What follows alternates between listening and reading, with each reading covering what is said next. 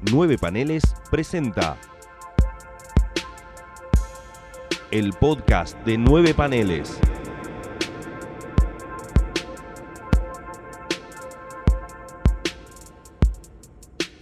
Bienvenidos al episodio número 17 del podcast de Nueve Paneles, este espacio auditivo dentro del sitio web de Razones Comiqueras nueve- y investigación también comiquera, 9paneles.com. ¿Es .com o .ar? Nunca me acuerdo bien.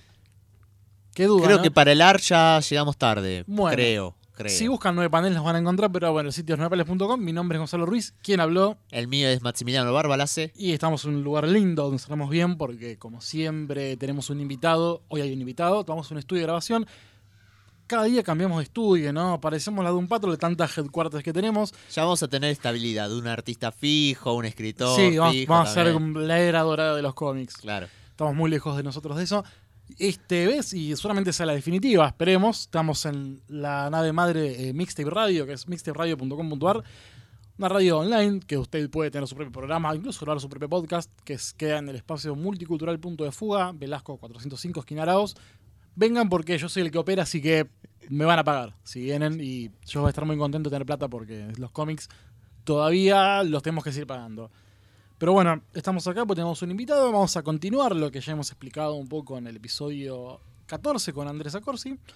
Que vamos a ir hablando del mundo editorial. Obviamente hoy, como adelantamos, le toca a la parte nacional y popular para hablar de esto. Y bueno, obviamente ya estas son cosas que a nosotros nos escapa a nuestro conocimiento.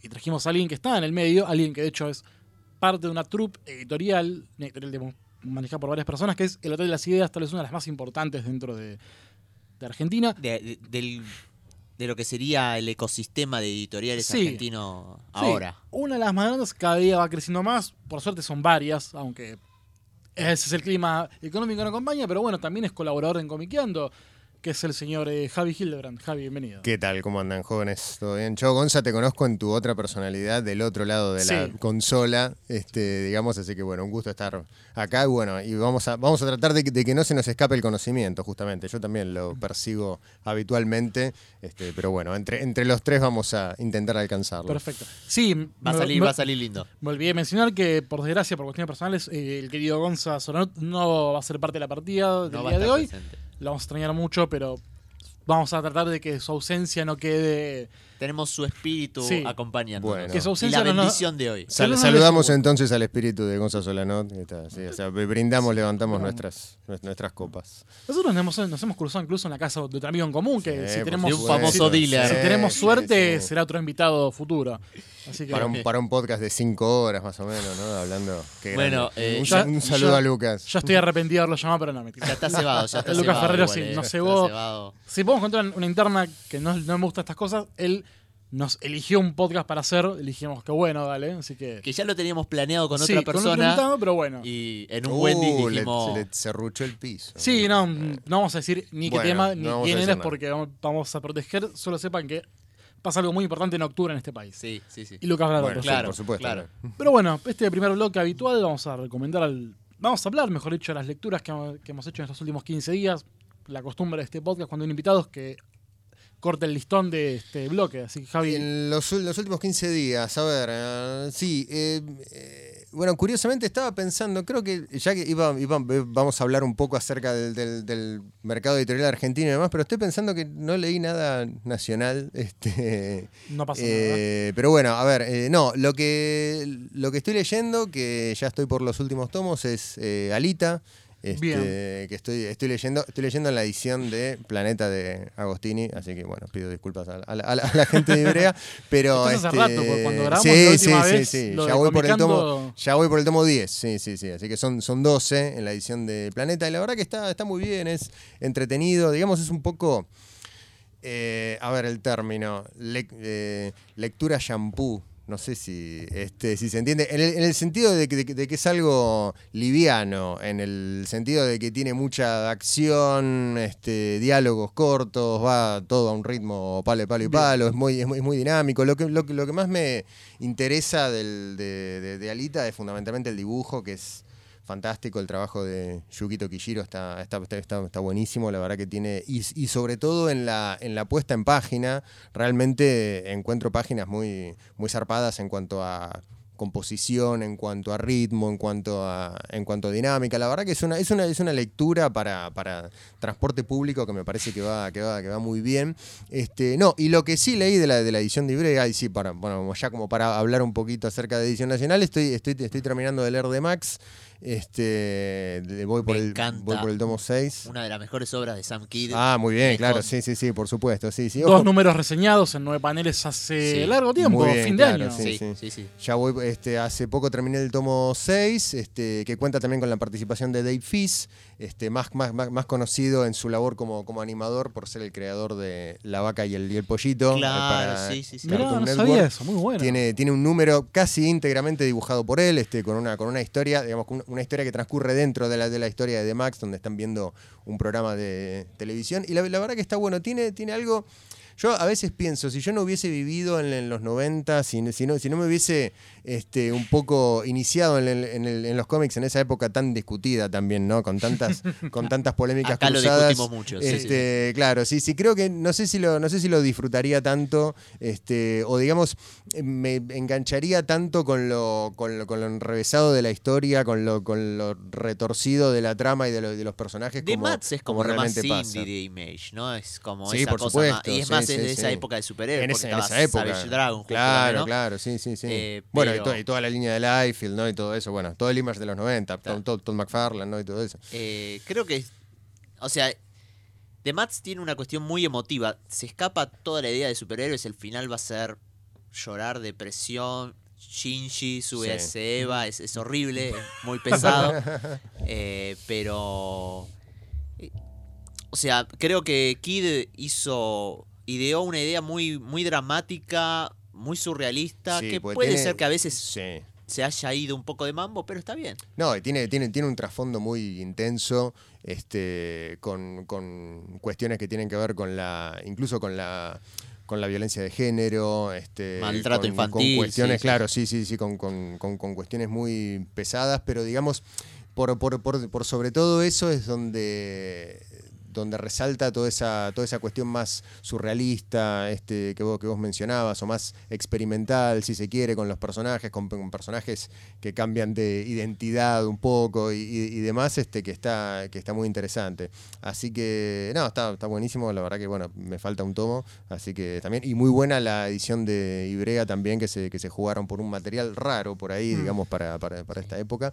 Em, Más, más que Sí, ya más se que le Ibrea- terminó la serie de televisión, todo. sí, no, y aparte. Ibrea, Claro. Ibrea que tiene ese trademark tan marcado que es el manga. Con el manga, claro. Saltar directamente a The Max es como un desafío bastante importante. Y Sí, sí, editaron Sin City y The Mats. Y, y, Sin City, eh, eh, 300. Tortugas Ninja Sunstone. también. y Y actualmente. Sí, sí. Bueno, ahora salió, justo lo vimos con Maxi, camina acá una comiquería, el tomo de Cerces. Claro. Ah, claro, sí, sí, sí, bastante sí. rápido. Sí, Sí, sí, sí, sí, sí, sí, ya, ya salió. Y alguna otra cosa más que leí en estos últimos días es el nuevo número de la revista Mad, el número 8, si no recuerdo mal, en esta nueva encarnación, este que salió ahora hace poquito en, en junio, eh, ya sin Bill Morrison en la, en la, en la dirección, que también, este, digamos, cayó bajo esta picadora de carne en, en DC, donde empezaron a echar este, editores y, artistas y, y- y coordinadores y demás. Un Este, saludo a Marcharelo, Así caído, que, claro, sí, sí, sí. Así que, este, sí, es un, num- es un número raro, parece armado con lo que hay. Están los clásicos, por supuesto. Está Sergio Aragonés, está Peter Cooper con Spy vs. Spy. Este, está, bueno, una, una, una sección que volvió que a mí me gustaba mucho de la Mad clásica, que es de, de Lighter Side Off, que son esas tiras donde, don- donde se, se- muestra como el, el lado más liviano, si se quiere, o el, o el otro lado, el lado B de ciertos tópicos que en su momento en la, en la mat clásica la hacía Dave, Dave Berg. Ahora la hacen eh, un dibujante que está muy bueno, que se llama John Adams, eh, que no conocía y la verdad que es muy, muy, muy interesante, muy original. Y la guionista es una comediante que se llama eh, Tammy Golden. La verdad que hacen, hacen una dupla muy interesante y, y le, dan, le dan una nueva vida a esta, a esta sección clásica de, de Mad. Así que este, sí, es un, es un número raro, digamos, pero, pero vale sobre todo por los, por los clásicos que están ahí, que son inoxidables. Siempre, bueno, está Al, Al también con la, con la dobladita de Mad, esa, esa, esa, esa, esa, página histórica que Al Jaffe sigue haciendo a sus 98 18 años. Es increíble cómo, se, cómo sigue laburando ese, ese gran artista. Así que, bueno, y creo que nada más. Creo que eso ha sido, ha sido todo, por lo menos en estos últimos 15 días. Bastante, tal, tal vez se me escape algo, pero, pero bueno. Muy amplio. Bastante amplio. Me gusta justamente Maxi dio la tecla. Creo que fue algo muy amplio y bastante no tan homogéneo como podemos ser nosotros a veces, ¿no? Claro, sí, sí, Eh, sí. Bueno, Maxi, tu momento de ser homogéneo. Bueno, cortito y el pie, estaba releyendo eh, Mercy de, de Mateis y Paul Johnson, No lo leí. un prestige de vértigo, Bien. justo hablando de vértigo también. Eh, voy a seguir recordando que cerraron vértigo porque, Sí. no sé, pinta. La, la nostalgia. estamos de luto, claro, sí, sí, sí, por supuesto. Estamos de luto, sí, no importa cuando con la escuches cinta este negra, podcast. Claro, sí, estamos. Eh, Bueno, vos tenés una bufanda negra. claro, sí, Estás, estamos- estás a tono. Eh, Mercy, que es una historia bastante. A ver, de Mateis es un sujeto de prosa ilimitada y en este prestige pequeño eh, se dispone a contar la historia de un hombre que está en coma y que va junto a la diosa de la misericordia a eh, distintos lugares de conflicto donde hay cierta oscuridad sobre, no sé, personas que tienen claustrofobia, Bien. o, o otras, otras cuestiones personales que eh, limitan a la persona y, al ser. Entonces, eh, este recorrido que hace, hace esta diosa y este hombre que está en coma, eh, siendo testigo de los dotes y los dones que ella otorga, va de Mateis haciendo como una travesía en, en una cuestión muy interesante que es, digamos, cómo superar el dolor o cómo llevar una pérdida y bueno, con el dibujo de Paul es increíble porque es muy pintoresco, son casi todas, eh, como se llama, páginas completas, o sea, no, no hay mucho que digamos eh, viñetas y demás, sino que es puesta de página, eh, colores directo, acuarelas, es increíble. Y que tiene mucho de eso de Mateis en su recorrido, por ejemplo, también tiene con Moon Shadow, con John Mood, que también que es una historia un poco más distinta, ¿no? Eh, con esta idea del niño casi como un principito eh, atrapado en una galería de extraterrestres. Pero con Mercy, Mercy es cortito, es muy lindo y es como esa, esa cuestión de estás haciendo autoayuda con The Mateis mientras te va contando una historia media heavy eh, de su manera de relatar la vida humana. No apto si tienes un buen día. Claro, no, no sé, porque como que de Mateis tiene ese halo de que te tira todas pálidas y al final te tira como una cosa media esperanzadora, como diciendo, y va a estar, es porque es medio hippie en sí, ¿viste? Es como que le da la cosa New Age y la buena onda. Lo hizo con eh, el eh, la serie limitada de Martian Manhunter, lo hizo con sí. la última cacería de Kraven, siempre tiene como una... Sí. Sí, Doctor Fate, que bueno, tiene la, está la reseña auditiva en distinguida competencia, también tiene una cuestión medio New Age de cómo reformula la mitología Nabu. Bueno, también lo nombramos en el podcast con Andrés de hace Claro. un mes, así que ahí es verdad. Tiene mucho eso de Matiz. Sí, sí, sí, es como el, el que da siempre la moraleja para cerrar y decir, bueno, va a estar todo, todo piola, tranquilo. Muy fan de los Beatles. Muy fan de los. Muy buen gusto musical. Sí, en sí, sí. Twitter suele compartir música y estuvo muy copado con los Beatles el mes pasado.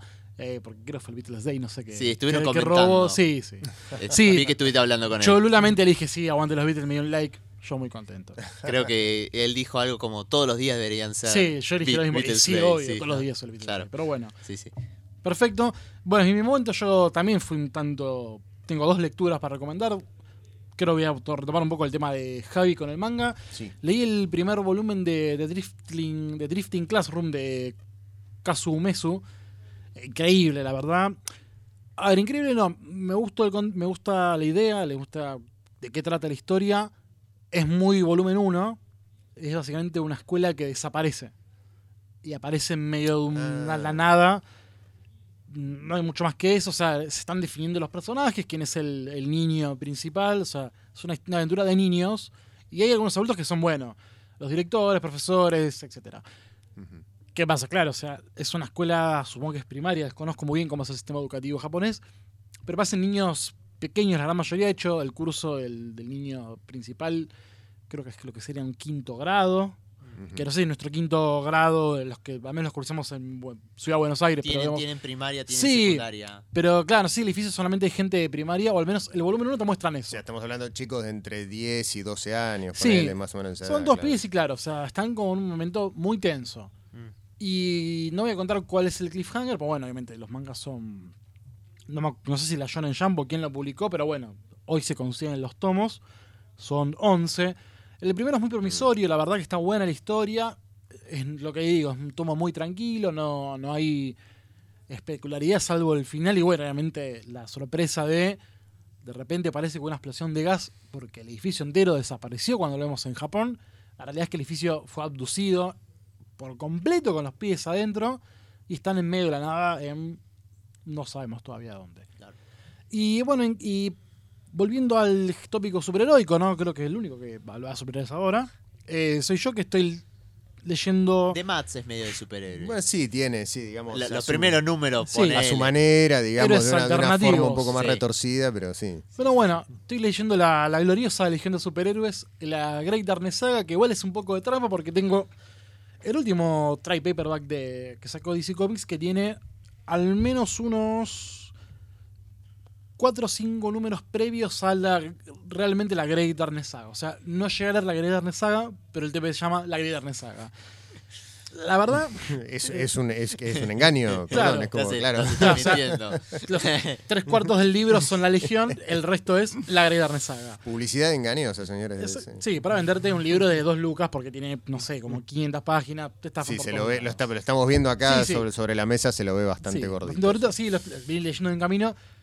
Precioso, la verdad. Yo leí muy poco de Legión, leí básicamente buena parte de la Silver Age. Intenté leer un poco lo que estamos cubriendo en el podcast de 60, 60 años después, pero al ser tan. de tomar tanta historia previa de la Legión, lo corté por la mitad porque obviamente no. se me hacía un poco cuesta arriba la lectura, está bastante bueno. Y esto es increíble porque hay una cosa que quería comentar, sobre todo Maxi, que es un ex-menófilo importante. Me gusta mucho, disfruto mucho cuando DC le afanaba conceptos a Marvel. ¿Qué pasa? Eh, early 80s, X-Men estaba explotando por todos lados. O sea, Claro. más 81, 82, 83. Esto es del año 82 aproximadamente, casi 83. X-Men estaba en el epicentro de la gloria y que estaba, ¿cuál era la orden en esa época en la cuadra de enfrente? Hagan lo que está haciendo Marvel. Entonces empezaron a salir grupos teniendo una temática telenovelesca. Sí, tenías eh, la Legión y tenías New, eh, New, New Teen Teen Titans. Titans. que creo que es la misma época, no, Sí, no sé un bien poquito más cuándo había si no empezado. me sí. Ambos son, bueno, grupos viejos, los tres, ¿no? X-Men, Legión, eh, Teen Titans. Obviamente, la- los X-Men fueron los primeros en definir una manera de contar historias. Que acá lo aplican de una manera interesante porque estamos viendo una telenovela por momentos, hay un triángulo, hay un cuarteto amoroso muy interesante entre, Epa. entre cuñados, que son eh, la pareja Timberwolf con Lightless y eh, Lightning Lad con Saturn Girl. Perdona, ¿de, qué- de qué, ¿de qué época estábamos hablando? ¿De qué- 1982-83. Ah, claro, claro. Sí, está sí. bien, Eh, sí, sí, sí. Por un lado tenemos Saturn Girl, que es una telépata, y Timberwolf, que es un humano normal con instintos animalescos. Sí, el, el Wolverine. El Wolverine, la Jean Grey. Claro. Ujú. Te- te- se Eh, te ven los hilos por todos lados. Imposible, de hecho, en un momento Timberwolf le hace una cirugía y antes de la cirugía la cara es muy parecida a Wolverine hasta en el peinado. Bueno, Eh, Pero, no me acuerdo, bueno, no- pero- no sé si me estoy equivocando, pero vos tenés que pensar, esto no sé si lo dijimos, lo dije yo en, en el podcast que estamos grabando, que hay un, un personaje, que esperemos a ver este sí, año. el- el- hay un personaje de la Guardia Imperial que es muy parecido a Timberwolf y que se enfrenta a Wolverine. Wolverine le Mm. roba el traje y se va vestido como él a la Tierra. O sea, y pensá que ese número, ¿quién lo dibuja? Dave Cockrum. O sea, está como todo medio Sí, unido De ahí. Cockrum que rediseñó la Legión en los años 70 pre, muy, pre- muy previamente a esto. Sí, sí, sí. Bueno, es muy interesante realmente. Esto es casi mismo. Por momentos es una telenovela en el siglo 30 y en el espacio. Al margen de estos comentarios, que era lo que más quería hacer porque me divertía mucho, es una historia increíble. Eh, soy fan de la, la Space Opera y la verdad que esto tiene un lindo contenido como Space Opera Lil, digamos. Eh, recomiendo bastante la lectura. Sigo obviamente leyendo, el tomo es largo. Recién ahora empiezo la Renaissance, que es cuando Kiffen toma las riendas como dibujante titular. Un Giffen antes de robar a Muñoz, le robaba a Jack Kirby. Eh, Y después le siguió robando a Kirby. claro, estuvo un tiempo robando a Kirby y después le robó a Muñoz. Si le robas a los grandes está bien igual. Sí, no, no, o sea, Igual, nadie. El, el robo a Muñoz fue demasiado alevoso, pero bueno. Pero se lo perdonamos porque es un genio, pero No, bueno. Obvio, por supuesto. Eh, estoy a punto de entrar al un epicentro que también es muy importante porque hoy parece una joda, pero sin embargo, para esta época Darkseid no era nadie. Darkseid fue el villano de los New Gods del cuarto mundo. Cancelaron todo eso porque era muy pesado para la gente y Darkseid desapareció. Claro. Hoy lo tenemos acá sin cualquier evento anual, está Darkseid en el Diome. Ahora, en contexto, esto era una rareza. ¿no? El titán más importante de la saga de Kirby, durmiendo por siglos y aparece de golpe y bueno, ahí se pudrirá todo. Lo voy a descubrir más adelante cuando llegue a leer este tomo. Muy bien. Creo que estas son las recomendaciones dominicales. Tienen lindo material para esperar el- dentro de próximos 15 días para ver qué otras recomendaciones hacemos y vayan eligiendo. Algún día, Maxi, deberíamos abrir ¿no? una consulta popular si leyeron algo de lo que recomendamos, ¿no? Y sí, bueno, a fin de año cuando No, sí, tipo. hacemos y de todo lo que poll, claro, tipo, che, ¿qué leyeron? ¿Leyeron algo? hacemos un formulario de Google y que salga Veremos, veremos, lo sabremos a fin de año, tal vez. Hablamos mucho en realidad con los tres, Gonza, bueno, se terminó bajando por desgracia, pero lo que. Nosotros siempre cuando queremos ser invitados, la idea no es que sea un cuestionario, sino que sea un cuarto nueve panelista. Claro. Porque está bueno que las charlas sean. Seamos todos integrales a. Acá, como tenemos como una cuestión que no estamos muy del todo entrometidos, va a ser un poco y un poco. O sea, no es que vamos a estar tipo. ¿Y vos qué haces? ¿Qué, ¿A qué te dedicas? Con el dedo acusador. Contame, a ver. Claro, Don, ¿qué hiciste con los bolsos? No, eh, vamos, a, vamos a hacer una tarde una meter una charla hilada, pero bueno, solamente por momentos tengamos que hacer una- un stop y preguntar, más que nada cuestiones que querramos saber. No, está muy bien. No sé, me parece que la idea, lo que me contabas antes, ir tirando distintos temas Sí, y bueno, sí, sí. ver, ver qué sale en la charla. no sí. queremos ser un novarecio. Claro, nada, la verdad no. Esto no es Novarecio con Menos Mejide, mal. Bueno, por suerte, gracias, no. Pero gracias. creo que sabemos bien Gracias por no serlo. a quién debemos votar y a quién no hay que hacer Claro. el proselitismo. Pero sí hay que empezar con la pregunta más obvia que es, bueno, de las Ideas tiene, un- ¿cuántos años tiene? Al aire iba a decir, al aire estamos Eh, nosotros. Al aire, claro, en, en- en- la calle, en la, en la edición. Bueno, hay que, hay que contar, digamos, como, como grupo creativo, digamos, se formó en el 2008. Bien. eh, y como editorial, lo primero que sacamos fue en el 2000 2012. Sí, en el do- 2012-2013. Así que este, ya estamos en los, en los seis años. En realidad, seis, seis siete años, digamos.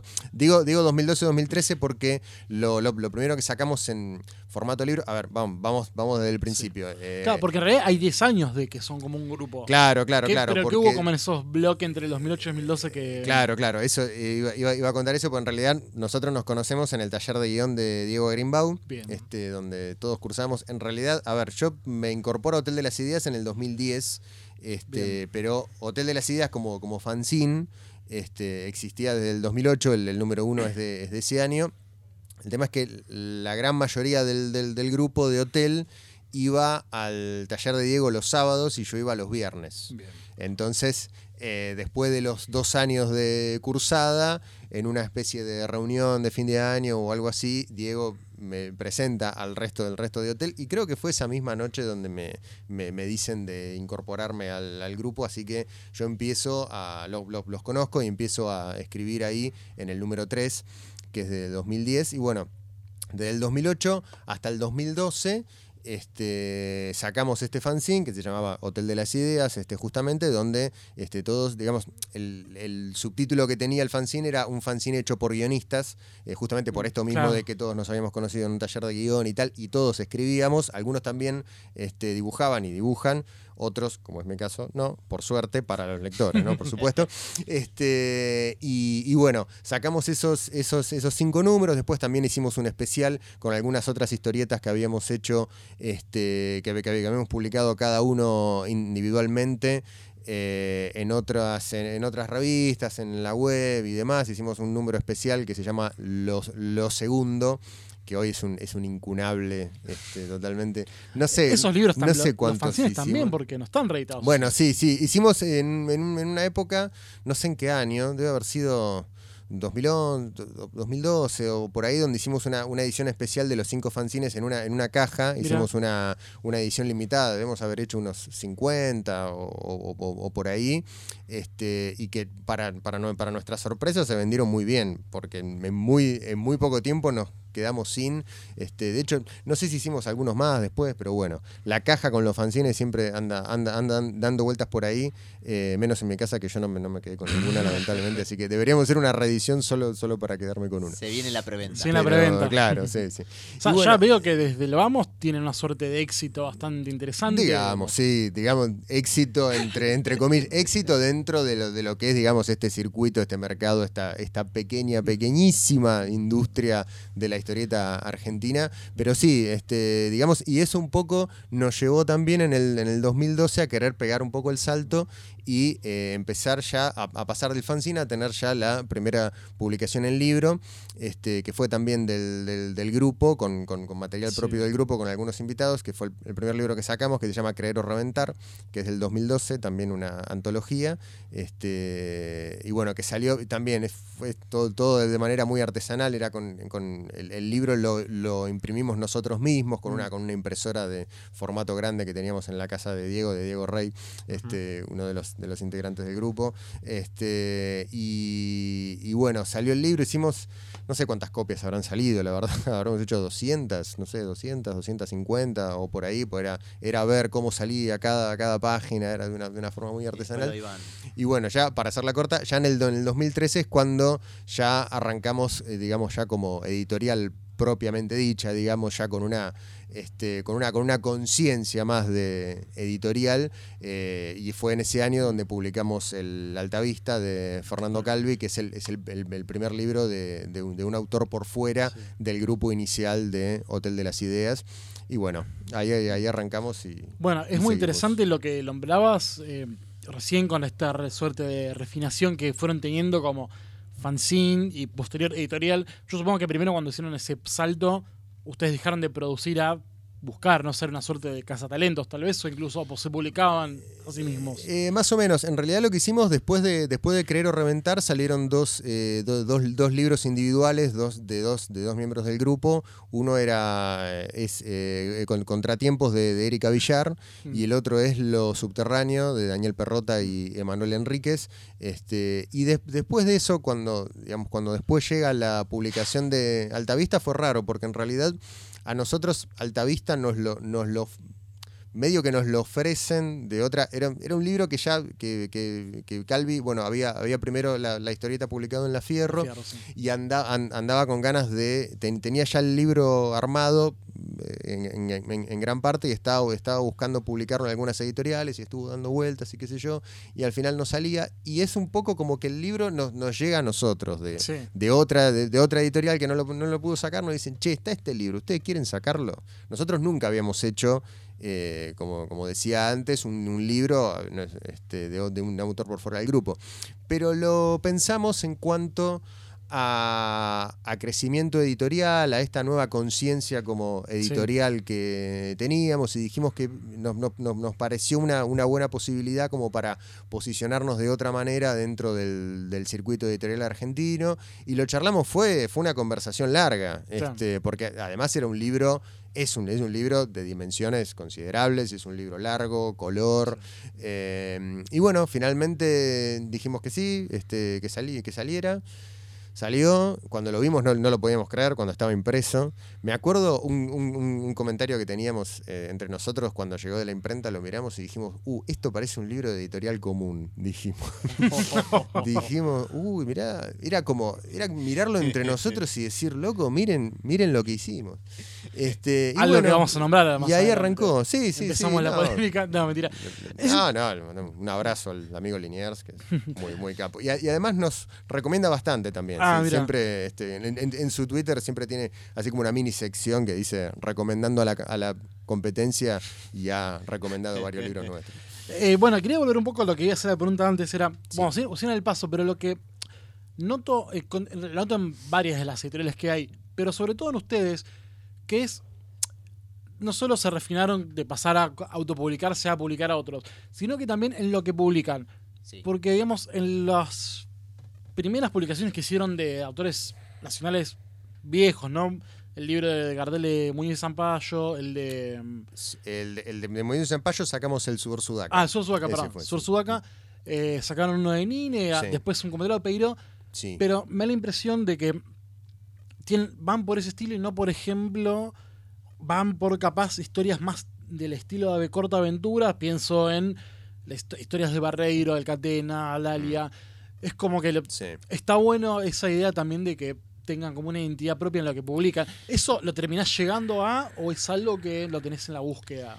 Eh, es, es un poco, digamos, a ver, las dinámicas de los, de los, de los- grupos tienen eso, en donde vos este, cuando, cuando armás una línea editorial buscás un criterio o una línea estética, narrativa de, de, este, de autores y demás, este, que sea común al, al- al grupo. Uno, Mm. Por ahí, qué sé yo, cada, cada uno, cada miembro del grupo, somos, somos, somos, somos ocho en total, por ahí tiene, tiene, tiene sus preferencias, pero en cuanto al, al armado de la, de la línea editorial y a la, y a la elección de títulos, este, tiene que primar el, el consenso, por supuesto. Uno por ahí viene con un libro, con un, con un, con un proyecto que le acerca, de qué le parece, y por ahí a, un- a uno le gusta, piensa, piensa que va para la línea, pero otro, otro piensa que no, que se va un poco, y qué sé yo. Y bueno, todo eso, todo eso se charla. Y en cuanto a lo, a lo que vos decís, a esa línea más eh, clásica, si se quiere, o digamos, de autores que no son de las, de las, de las nuevas generaciones, o digamos de la generación de los, de los 90 para acá, que es lo que nosotros mayormente publicamos, lo que vemos en esos autores, en Muñoz Zampayo, en Nine, en Peiró, ahora con, con Brecha, con el último que sacamos, el de, de Drácula, este, lo, lo que vemos es que son autores que, si bien tienen una trayectoria y tienen este un y generacionalmente no están dentro dentro de la, de la línea que publicamos pero por su por su estética por su narrativa por el tipo de historias que cuentan tienen tienen un diálogo se siguen viendo actuales se, sigue- se siguen viendo modernos y tienen un diálogo con nuevos estilos de dibujo o con, o con, con algunas propuestas más contemporáneas. Y esos son, son los, los autores que nos, eh, que nos interesan. Y además en la, en la gran mayoría de los casos, por ejemplo en Sudor Sudaca, en el Patito Saugón o ahora con el, con el Drácula de Brecha, son libros que están que estaban inéditos en la Argentina, lo cual era este no, para nosotros Córdoba era un Blues es pecado. una recuperación. ¿no? Córdoba, claro, es una, es, un- es una antología que se hizo con varias historietas de Peiró que se publicaron en Fierro, en Humor, en Superhumor. Algunas de esas historietas ya se habían publicado en una antología que sacó La Fierro, en una colección que se llamaba Continuará. Eh, y de esas, de, de esas historietas hay, hay algunas que, que están también en Córdoba Blues y hay muchas otras este, que no, así que es un libro, digamos, armado por nosotros. Este, en, los, otros casos eran, ediciones que se habían publicado en España, en Francia, bueno, en el, caso del, Patito Sagún únicamente en Francia, este, pero era- eran libros que ya tenían una publicación previa afuera, pero increíblemente para nosotros nunca se habían publicado en la Argentina. Así que un poco la, la- la elección dentro de esa línea más, más clásica o de autores este, no contemporáneos, por, por así decirlo, viene por ese lado. Puedo entender cuando mencionás esto de la estética de que tiene Hotel de las Ideas y estos autores que ya son, digamos, clásicos. Sí. Y más aún lo puedo entender cuando veo el dibujo de Brecha con lo de Sí. Drácula y demás. Porque se me recuerda un poco los colores y demás a los trabajos de Lucas Varela y demás, ¿no? Sí, Eh, sacando que es una línea mucho más eh, fina la de Varela. sí. Justo yendo a Se lo ve, de... se ve más la línea en Varela. Claro, sí, sí, Brecha sí. es- es la, Sí, la mancha, es el color. Claro. sí. yendo- Brecha experimentando full. Sí, Sí, totalmente. totalmente. Justamente, yendo a lo de Drácula, eh, este libro que sacaron hace poco, con del maestro Brecha, ¿cómo fue el trabajo de recopilarlo, de buscarlo? O sea, eh, ¿cómo fue la idea de tenemos que sacar este libro, hacerlo por nuestra editorial? Bueno, eso, eh, bueno, por empezar es un libro que nos encanta. O sea, bueno, de, de derecha, a, mí sobre todo esa época, digamos, de- de- desde fines de los 70 hasta, sí, hasta el final, hasta, hasta los 90, a mí me, parece un tipo que estaba revolucionando permanentemente el medio, era la, la revolución permanente de la, de la izquierda, la hizo, la, hizo en la historieta. Este, y, y bueno, y en realidad eh, lo, que, lo que pasa con el Drácula es que es el, es el primer tomo de una, de una colección, ya digamos, con, con nombre de, de Claro. colección y con una, con una idea de colección, que es la colección Regreso, este, que fue una, una, una propuesta que hicimos al, al- al Fondo Nacional de las Artes, este, que felizmente la obtuvimos esa, Mm. esa línea de financiamiento y es la que nos permitió eh, sacar este primer tomo de Drácula y el segundo tomo que va a venir, esperemos, para, para fin de año, que es eh, Crímenes y Castigos de, de Carlos Nine. Aparte me parece que esta Em, colección, al menos el de Drácula, es una edición mucho más cuidada que las anteriores. No digo que las anteriores sean malas, sino que es un papel, un papel distinto, full color, Sí. más largo. Sí, sí, sí. Esa- Una estética en tapa y contratapa. sí, Sí, sí, sí. Por eso, por eso ahí ya con ese, con, el- con la, con esa, con esa colección ya buscamos una idea de colección un poco más cerrada que las que las que veníamos trabajando. Porque si vos ves lo- los libros anteriores que te mencioné, el Sudor Sudaca, el Patito y demás, eh, si bien tienen una, una misma línea en cuanto al tipo de autor que elegimos, en cuanto a la estética. Mm, No ves una colección cerrada, o sea, cada, cada uno tiene. es un libro más del hotel. Claro, claro, claro. Cada uno tiene su propia estética, tiene su propio diseño, este, va, vas según el estilo de cada, de cada autor y de cada historieta. Eh, en este caso, para esta colección en particular, buscamos un sistema un poco más, un poco más cerrado, eh, que por ahora eh, arranca con estos dos libros. Y además lo que buscamos, también lo que decía antes, es que fueran obras que estuviesen inéditas en nuestro país este, y que, digamos, por el valor que tiene, por lo que consideramos nosotros, tienen, tienen que estar acá, tienen que publicarse, tienen que estar al, al alcance del público. Así que por eso es que esta colección, en cuanto a la, en cuanto a la estética y en cuanto al formato y en cuanto al diseño, la pensamos como un poco más cerrada que, que las otras. ¿Se puede adelantar qué más sigue después de lo de Nine? Eh, por ahora. ¿O que siguen investigando? Estamos, est- estamos en eso, sí, sí. Por ahora, por ahora van, van, van estos dos y, y ya, ya vendrán otros. Así que estén, estén atentos Bueno, a, y- a nuestras redes. Perfecto. Capaz esperamos una primicia, pero bueno, está bien que sean laburo, pues yo también supongo que. Te- te- no, no te lo digo porque No, no, no, realmente no, no, no. la tengo. Es que justamente lo que te voy a consultar ahora es, yo supongo que debe ser difícil, ¿no? Trabajar con material que está fuera. O sea, está bien que en el caso de- del viejo, a desgracia están los originales. Bueno, de hecho, cuando se curó la muestra, contaban que faltaban originales, incluso contaran la famosa historia de, de Interpol, Sí. de, de- de lo- de los originales robados, Sí. pero digo, ¿cómo- es un laburo terrible, ¿no? Porque tenés, tenés que coordinar con el autor o en su defecto con el sucesor directo, con la otra editorial, eh, agentes, etcétera, Sí, buscar todo. en, en este caso, con el caso particular de Brecha, laburamos con una, con una agente, porque digamos, las anteriores ediciones del Drácula, ya ni sé cuándo fueron. Hay una en, Fra- en Francia de los, de los humanoides. Francia de- y hay una de- española. después, claro, la, la- la española era la de Sin Sentido, creo. Sí, Este, sí, sí, sí, sí. Sí, la de Sin Sentido, claro. Y este. Y son las únicas. Y claro, son, son las únicas y, y realmente, y digamos, ya cuando averiguamos para, para publicar este, esta, esta obra, ya directamente en- entramos en contacto con la agente que manejaba la obra y bueno, hicimos todo el, todo el trato con, este, con, con, con ella. Este, pero bueno, sí, qué sé yo, son, son búsquedas, es ir pasó un poco también con, con Sudor Sudaca, en donde también estábamos buscando material para de, de- de- de Muñoz y Zampayo para, para publicar. Este, justo en ese, en ese momento se había dado la, la- la- la venta de los derechos de, de Alex Sinner a, a Salamandra. Creo Sí, que claro. de- de- de- de- desde el momento que nosotros averiguamos, creo que el- eh, finalmente dos años, do- dos años después, un, un año y medio, dos años después fue que salió ese tomo integral de, Alex Sí. Sinner, ese Sí, es ladrillo, claro, sí, sí, por, por Salamandra, pero no- nos- nosotros en su momento estábamos buscando ver si, si podíamos publicar algo de Alex Sinner. Eh, final- finalmente lo, que encontramos que no había quedado dentro del, contrato con Salamandra era este Sudor, Su- eh, Sudor Sudaca, que además es un libro que tiene mucho que ver con, Argentina, con, Buenos Aires, y la verdad que, que, no, que no estuviera publicado acá era medio un delirio. Y, ta- y- y también coincidió en, ese momento justo que eh, se hacía el. Esto estamos, hablando del- en, el, en el año 2015, cuando se hizo el Comicópolis, eh, en donde Muñoz estaba como, como invitado y nos parecía una, una muy buena oportunidad también, no solo que, que Muñoz, que viniera a la Argentina como, como invitado con una muestra, también tuvo una muestra muy, muy importante en el, en el Palais de Glass, este, y que además ese libro, un, li- un libro suyo se, se pudiera conseguir, y ese, ese, libro eh, puntualmente también eh, que hizo con, con Zampayo, este, se, se- se pudiera conseguir acá.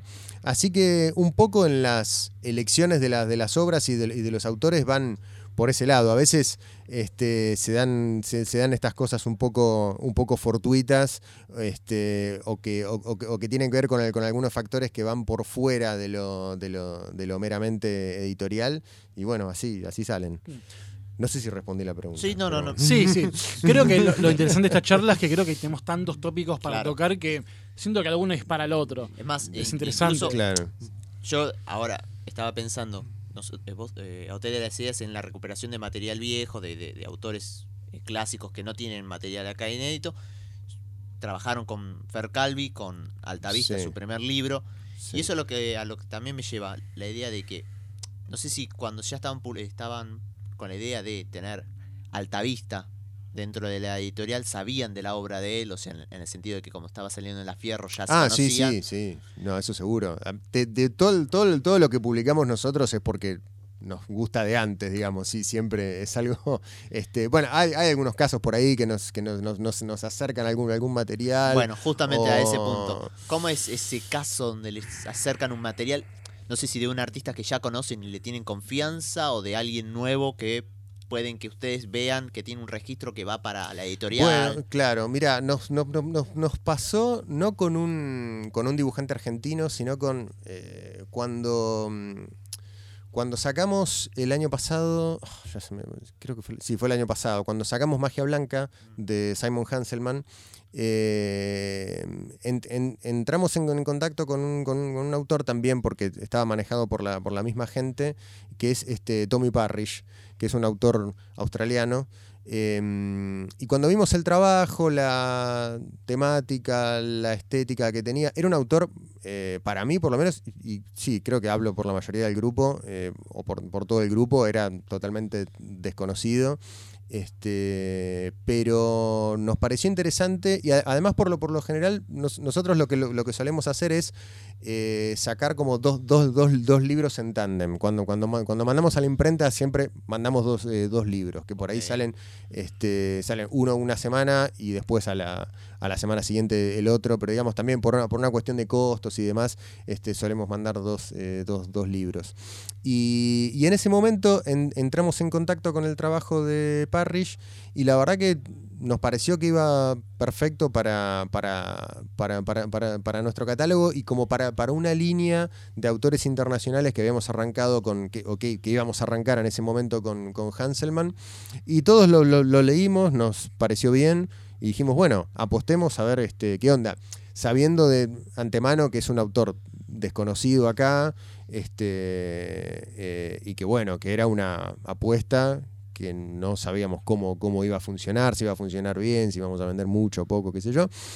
Bueno, eh, y funcionó dentro de lo que esperábamos. La verdad es que este, tam- también es un autor, esto lo reconozco yo, no sé si lo han leído ustedes, este, que me tuve que leerlo un, un par de veces para engancharme, s- sobre todo con la Me pareció muy lindo el libro. temática. Sí, sí. Grandote, tapa dura. Droppy Este, estamos hablando, ¿no? ¿O me estoy equivocando? ¿cuál? Droppy es el que. No, no, ese es. eh, no, estaba hablando de Perfect Hair. Ah, Perfect Head. Este, Stroppy vino, vi- vino después. perdón. Sí, sí, sí. ese, bueno, ese Este, parece un libro muy lindo. Sí, sí, sí, ese es, ese es- es otro libro, bueno, ese después ya, este, ese, ese, ese se hizo después al, al- al año siguiente, este, con un, eh, digamos, con un convenio, con una suerte de, co- de coproducción o de coedición, si se quiere, con, con la cúpula de España.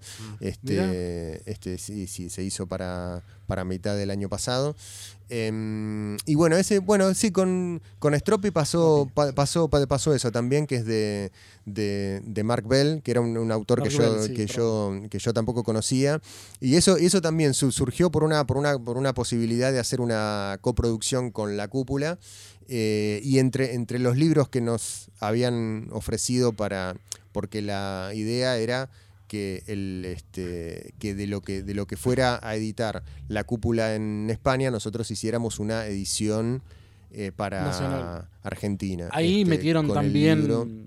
Perdón, los libros de Varela, El Día Más Largo del Futuro y a- Diagnósticos. No, el, el día, el día más largo del futuro y, y diagnósticos se hicieron acá. Si bien se publicaron en la. En, en- Claro, en- en Al menos Diagnósticos España, sé que es de la cúpula. Pero sí, sí, sí, sí. ¿Y ahí cómo se el arreglo? Eh, bueno, eso, eso se hizo en una época. A ver, lo, lo- lo- lo- lo del tema de la, de la coedición que hicimos con Stropi, que hicimos también con otro libro, que es este Croqueta y Empanadilla, y que habíamos hecho el año anterior con Poncho Fue, de Soleotero.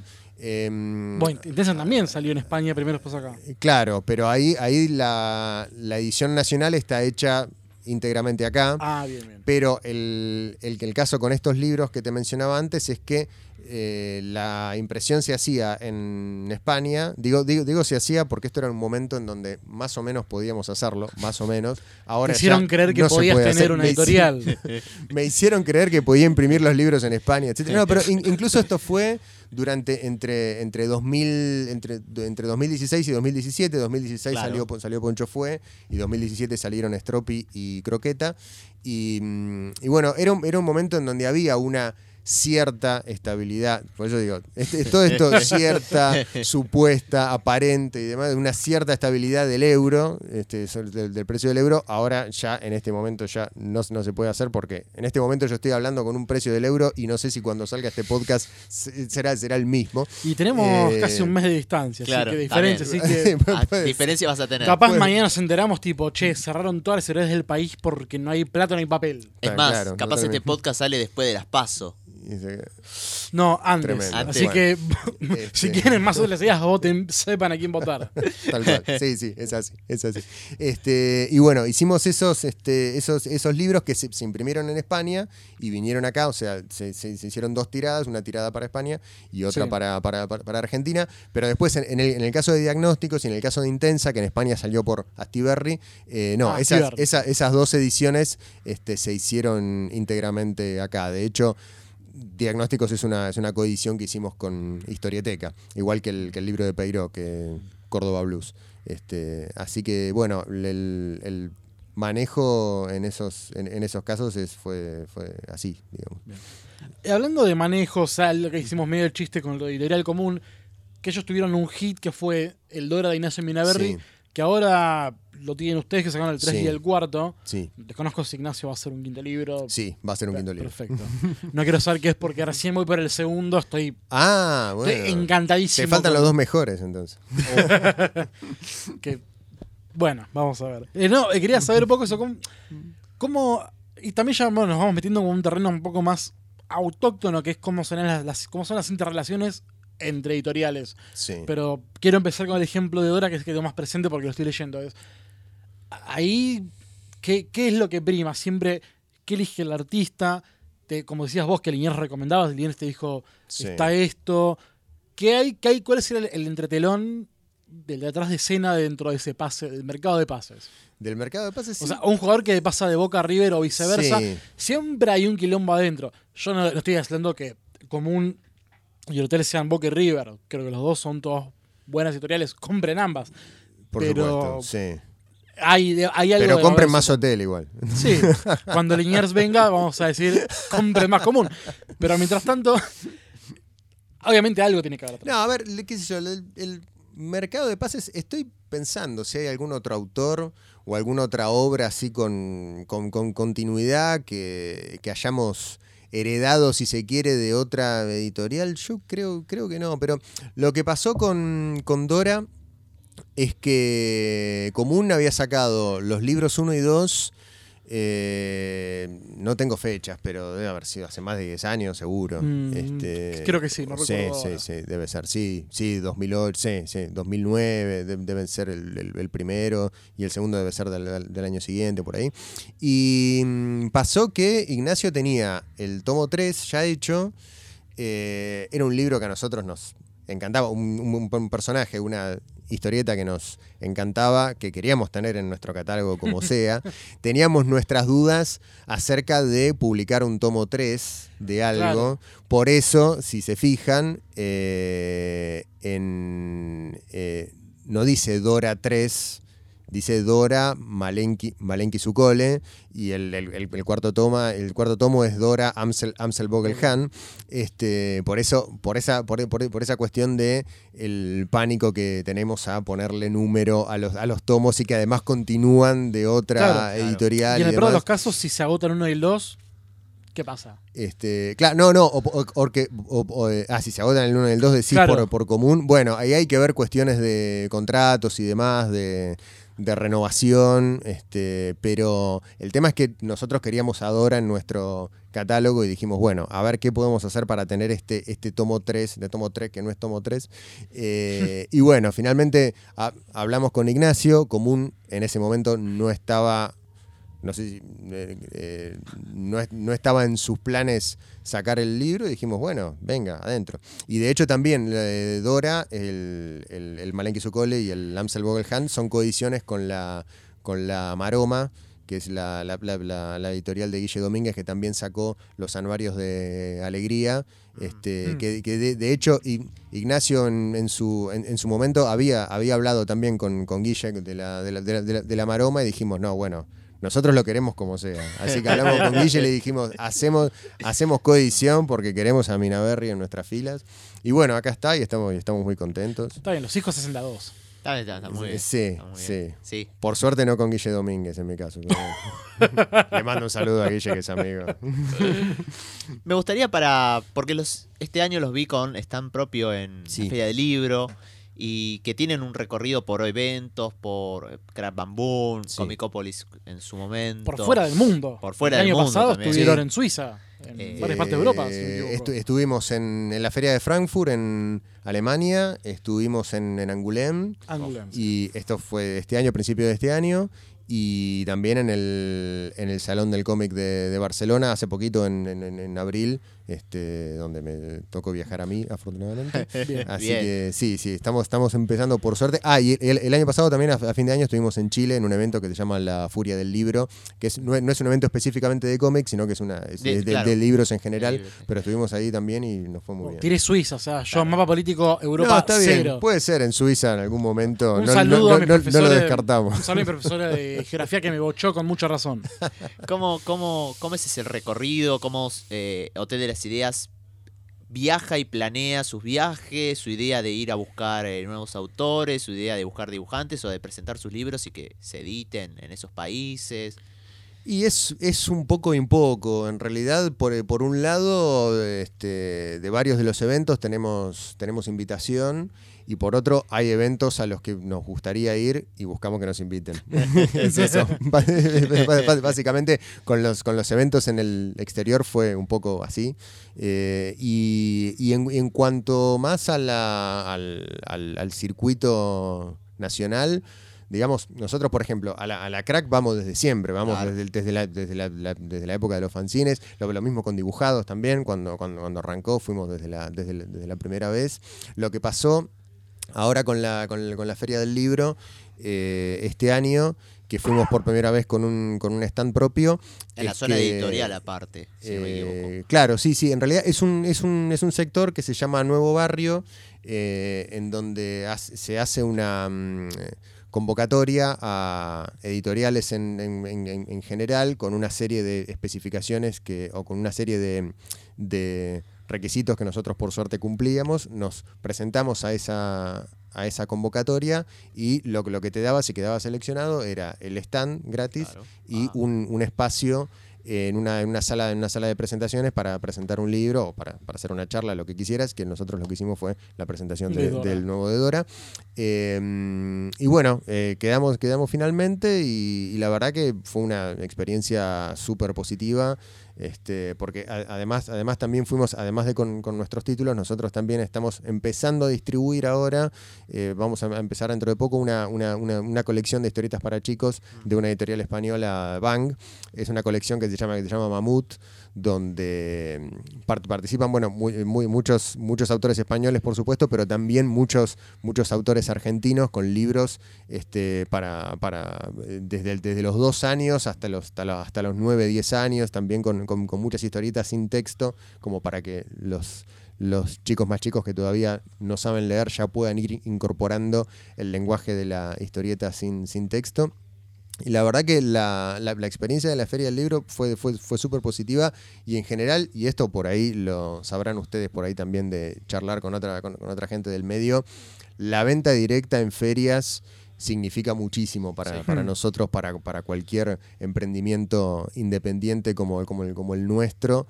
Eh, eh, digamos, no tener que lidiar con distribuidores es un gran, este, este, es, es- es muy bueno, es un, es un- es un beneficio muy, muy, muy, muy grande para nosotros. Así que a todas las ferias a, a las que podemos ir, a las que con, nuestro, con, con nuestros cuerpos cansados podemos, podemos llegar y con, con con nuestras cajas de libros este, podemos ir y nos, y nos invitan, este, siempre tratamos de, de ir porque es un, es un canal de venta y de contacto con, eh, con los con los lectores muy importante y que tratamos de mantener siempre. Bien, creo que como para ir terminando es algo que me parece que es algo muy puntual. Si creo que siguen quedando mil preguntas, pero Sí, totalmente. esta me parece la más necesaria de Da todas. para largo, sí. Sí. Da para largo, sí. Queremos la idea es que a, a futuros podcasts sean más largos, capaz vamos a hacer una segunda vuelta, tal vez una, incluso una mesa de, de editoriales. Pero bueno, no hay espacio, ni siquiera hay espacio para la mesa de editoriales. Es algo que, bueno, no- nombraste coediciones Sí. con- gente de acá, Historietica, la Maroma. Hablas con los colegas y si en caso hablar, ¿qué cambió desde que, por ejemplo, en el caso del hotel, por lo menos de que vos ingresaste en el 2012 2013 hasta hoy, al margen de las cuestiones visibles para los mortales normales, cuestiones de inflación, etcétera, ¿qué pasa adentro? ¿Cuáles son los tópicos que siempre hablan? ¿Qué, ¿Cómo ven el panorama? ¿Cómo esto es involución, esto es evolución? ¿Qué, Eh, y bueno, Y estamos es- hablando, así aparte de que algo es el nicho, el nicho, el nicho, el nicho, porque sí. historieta Sí, sí, sí, argentina. O sea, todos sabemos que a mucha gente le gustan las películas, a un poco menos gente le gustan las historietas, y a todavía mucha menos gente le gusta historieta argentina. Entonces es como que esto es un círculo que, por desgracia, o sea, lo mejor sería lo posible que esto sea de impacto tal, que no te digo que Dora esté en el cine, pero que al menos Dora tenga una importancia que un Spider-Man. Es imposiblemente una cuestión de, de tiempos, pero Sí, está- es estamos un hablando. sueño. Estamos en un sueño, obviamente. Soy demasiado utópico. No, bueno, pero puede ser. Dora, Dora en el cine puede ser no compitiendo con, con Spider-Man, obviamente, porque No, no, obvio. Te, te vienen, te vienen con el tanque hollywoodense encima, pero Sí, bueno, sí, puede, morís. puede ser tranquilamente. Pero entre esa relación que hay entre un público más reducido con ustedes, cambios inflacionarios, etcétera, ¿qué pensás que qué se perdió, qué se ganó? ¿Cómo pensás que puede esto terminar a futuro? Es más, Eh, vos un momento hablaste de algo que es mini industria, que perdón la interrupción, me hizo acordar a una entrevista que hicimos con Maxi Abrazo Lalia, que salió publicado en enero de este año, Sí. que en un momento hablamos, obviamente, Lalia, que labura desde los años 60, él mismo nos dijo que hoy por hoy no ve algo como una industria, pero estamos hablando de alguien que no solo pasó, transitó por varias editoriales, sino que encima vio el paso del tiempo. Tengo que darte la derecha, muy buen punto porque iba a acotar lo mismo. Ah, bien, Bien. Y sí, eh, grandes mentes. Bueno, igual estamos en el mismo lugar, así que grandes mentes piensan y están en el mismo lugar. Pero vamos, vos tenés una mirada distinta, es una mirada más moderna, más fresca. Pero aún así, repito, los que vemos nosotros, Sí, que no- que Max no- y que yo, no lo vemos capaz lo mismo que ustedes. Claro, y que no, y que no, que no vivió, digamos, a, a diferencia de, de Horacio, que no vivió la industria, la, la verdadera industria de la historieta cuando él dibujaba, no sé, para Columba, para, para Record. Mm. eh, digamos que eso, es, eso sí era, era, era una, una verdadera industria que daba laburo a un, a un montón de gente, con revistas que vendían cientos de miles de ejemplares y demás. Esto es otra cosa, pero de hecho si, si miramos el, pan- el panorama general de la, de la industria editorial en general, todo se está, todo se está contrayendo, todo está, este, las, las tiradas, la cantidad de títulos, Sí. todo, todo está viniendo este, a, a- a menos, lamentablemente. Este, pero mm, lo que nosotros hablamos más, más allá de las, de las cuestiones económicas que todos conocemos y demás, y que no, que no, que no, que no, no voy a repetir justamente por eso.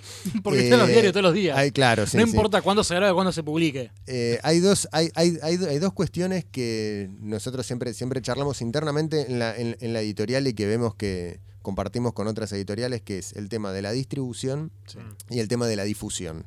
Y me parece que esos son dos grandes temas también de los que podríamos hablar horas y horas, pero son los dos, los dos grandes temas que, en, los que, en los que buscamos reforzar primero que los, que, que los libros lleguen a, los, a, la, a la mayor cantidad de puntos de venta, que sean bien exhibidos, que los libreros sepan de lo que están vendiendo, que los distribuidores le den bola a tu, a- a tu- a- a tus libros, a tu, tu laburo.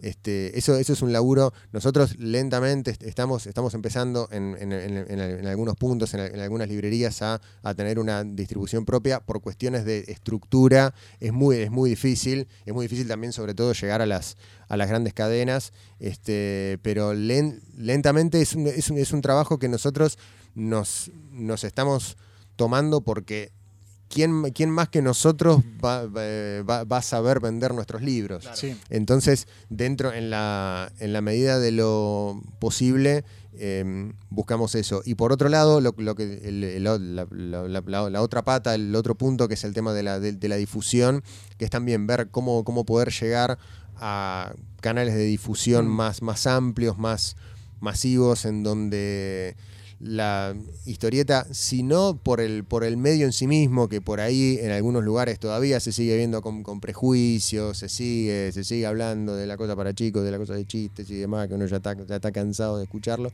pero sí por ahí entrar desde la, desde la, desde, desde ciertas temáticas específicas de cada, de cada libro, poder llegar a, a algunos medios, a algunos espacios en donde, en donde pueda entrar el libro, don- donde pueda contrabandearse, por así decirse, la historieta y que pueda y que pueda llegar a un público porque es lo que nosotros vemos también en, en- en- en- en ferias y es que mucha gente dice uy no me no me había enterado que esto existía Claro. este que lo hemos visto mucho o no sé dónde no sé dónde lo puedo conseguir y sí por ahí está en un Jenny en un cúspide pero como está recontra re- escondido en el fondo de una biblioteca jam- jamás Claro, te no enterás llegás que, nunca. que existe entonces No, y aparte no, es interesante pues estas grandes cadenas son las que te acercan a tal vez eh, la zona más austral del país o el norte. Capaz Claro. no hay una comiquería en, Exacto, en toda una sí, provincia sí, y la por única manera de eso- un libro exacto. es por una cadena. Sí, sí, sí, sí, sí, sí. Y, y ahí, y ahí, ahí vemos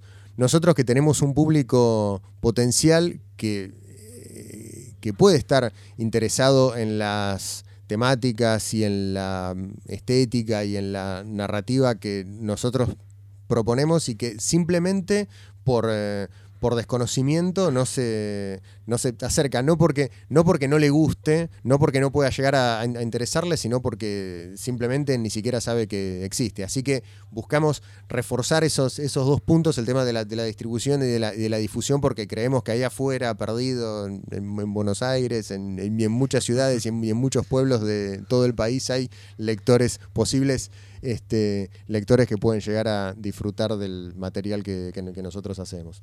Así que por ahí va la cosa.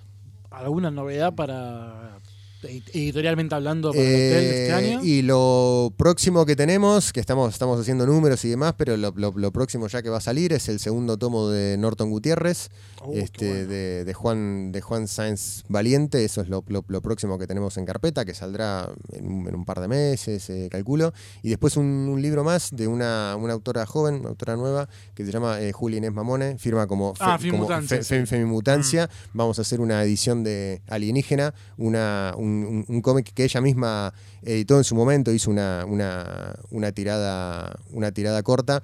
Este, no- nosotros vamos a hacer una, una edición un poco más un poco más eh, amplia, un poco más eh, grande. Así que por lo pronto esos, esos dos títulos seguramente van a, van a ser los próximos. No sé bien cuándo, estamos haciendo números, estamos afilando el, lápiz, pero calculo que en los próximos dos meses seguro va- van a estar en la calle. No, no tengo nada más. Me parece que está, hemos tenido una charla muy fructífera y muy interesante Bueno, porque estamos sí.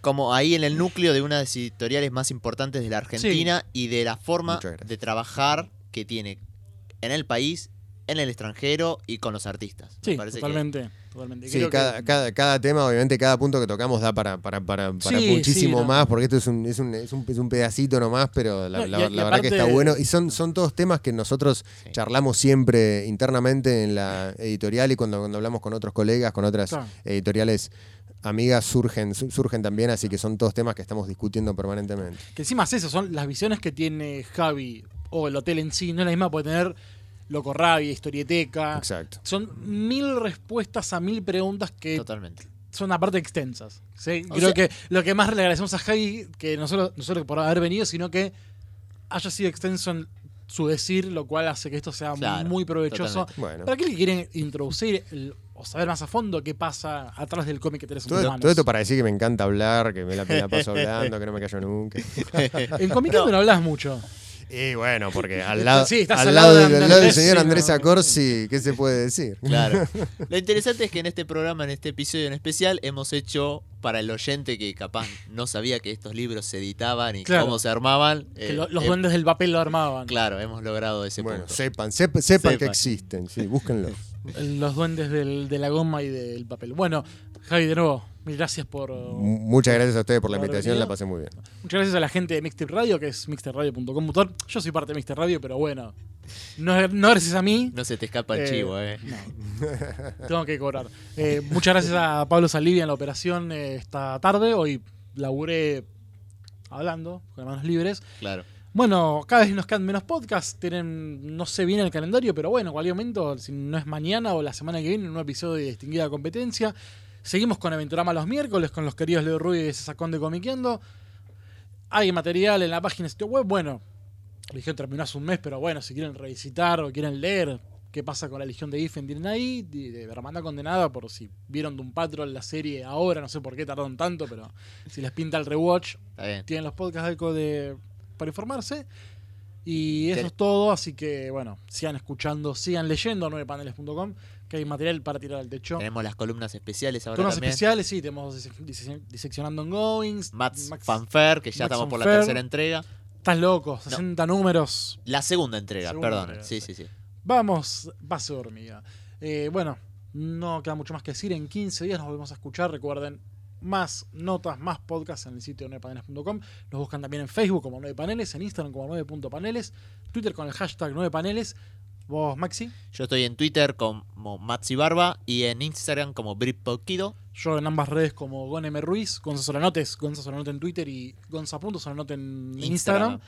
Y ahí tienen mil fo- formas de com- comunicarse con nosotros. Y bueno, perdón, bueno, Javi, también eh, Sí, eh, vos Eh, sos parte del Hotel de las Ideas. claro, sí. También sí. sos parte de Sí. la, de la casa de viñetas sueltas. Exactamente, sí, sí, sí, Eh, de la Asociación Civil Viñetas Sueltas, digamos, que en su momento... ¿Querés hablar uno o dos minutos de que es una asociación civil sobre historietas? Es algo increíble. Eh, bueno, sí.